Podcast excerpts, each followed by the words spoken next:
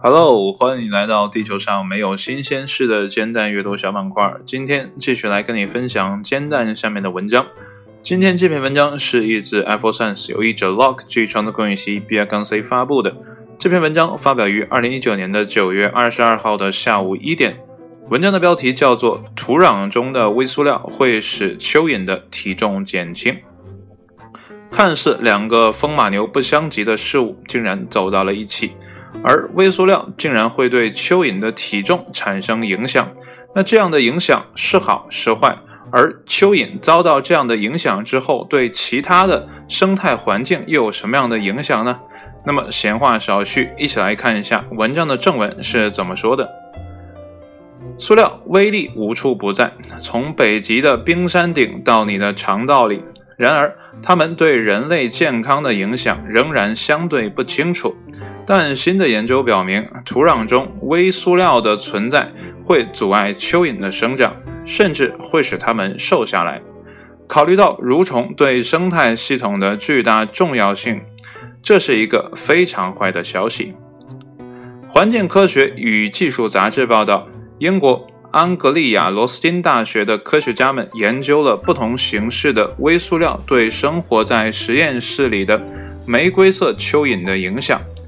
研究人员设置了一个只有土壤没有微塑料的罐子做对照组，然后他们设置了一系列其他的罐子，其中分别包含了可生物降解的聚乳酸、微型塑料服装纤维和高密度聚乙烯。在短短三十天内，微塑料罐中的蚯蚓体重平均减轻了百分之三点一，而生活在对照组中的蚯蚓体重则增加了百分之五点一。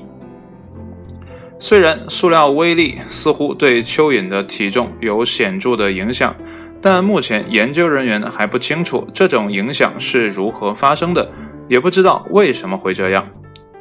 第一作者，安格利亚罗斯金大学的生物学讲师巴斯布茨博士在一份声明中解释道：“蚯蚓的体重在某些微塑料存在时减轻了，在没有添加微塑料的土壤中增加了。不过，引起蚯蚓体重减轻的具体原因还不清楚。蚯蚓对塑料微粒的反应机制可能与之前研究过的水生黄体虫的反应机制类似。”这些作用包括阻塞和刺激消化道，限制营养物质的吸收以及抑制生长。如前所述，蚯蚓是重要的生态系统工程师，在维护健康的土壤方面发挥着根本性的作用。蚯蚓与细菌、真菌一起分解有机物，这有助于释放死亡生命体中的营养物质，如磷和氮。供其他生命体使用，它们在土壤中挖洞，也有助于改变土壤结构，使得空气和水能够渗透进去。这对植物生长来说至关重要。目前还不知道蚯蚓的体重减轻后会如何影响这些过程，但考虑到它们的重要作用，这可能会对食物链甚至整个生态系统产生连锁反应。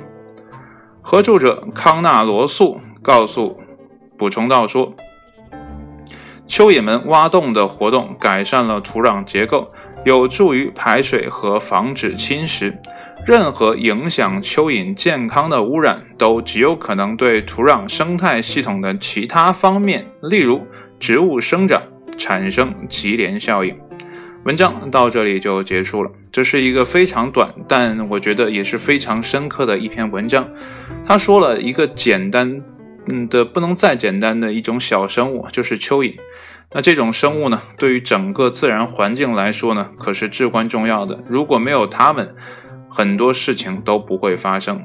昨天呢，还是前天记不清了哈，在家休息的时候呢，又重新看了一遍，呃，机器人瓦里啊，瓦里的。呃，这个构呃故事构架的时候，地球就是一个寸草不生的地方啊。也正是因为在这个寸草不生的地方长出了一点点的绿色，才引起了整个故事。我相信，如果说我们的蚯蚓在接下来的啊这种生态活动当中，如果说受到塑料或者其他东西的影响而导致灭绝的话，很多事情就不会发生，也有可能我们未来会走向《瓦力》那部电影里面所设置的那样的一个场景。那怎么办？对于每个人来讲啊。爱护环境这件事情呢，其实都是力所能及的。我们尽量把该丢的东西啊丢到它该去的地方，这样会减轻一些污染源。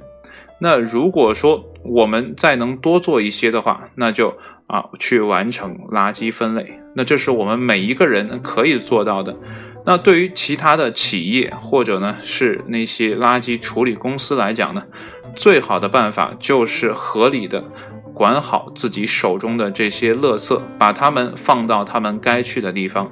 之前我有听说过万维刚先生啊解说啊他的一个观点，就是他比较愿意说填埋是一个不错的方法。我听了啊刚开始的时候，我觉得哎呀这个人真是啊再聪明的人也有可能犯错误的时候。但是他说了啊一些数量级上面的呃这个支持之后，我才发现哦原来。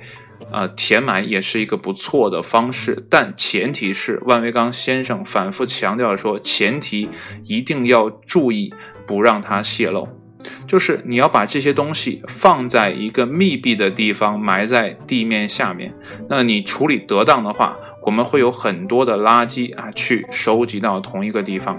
我们之所以会产生如此大的污染，甚至这些微塑料，完全是因为我们随意丢弃所造成的，或者说在运输。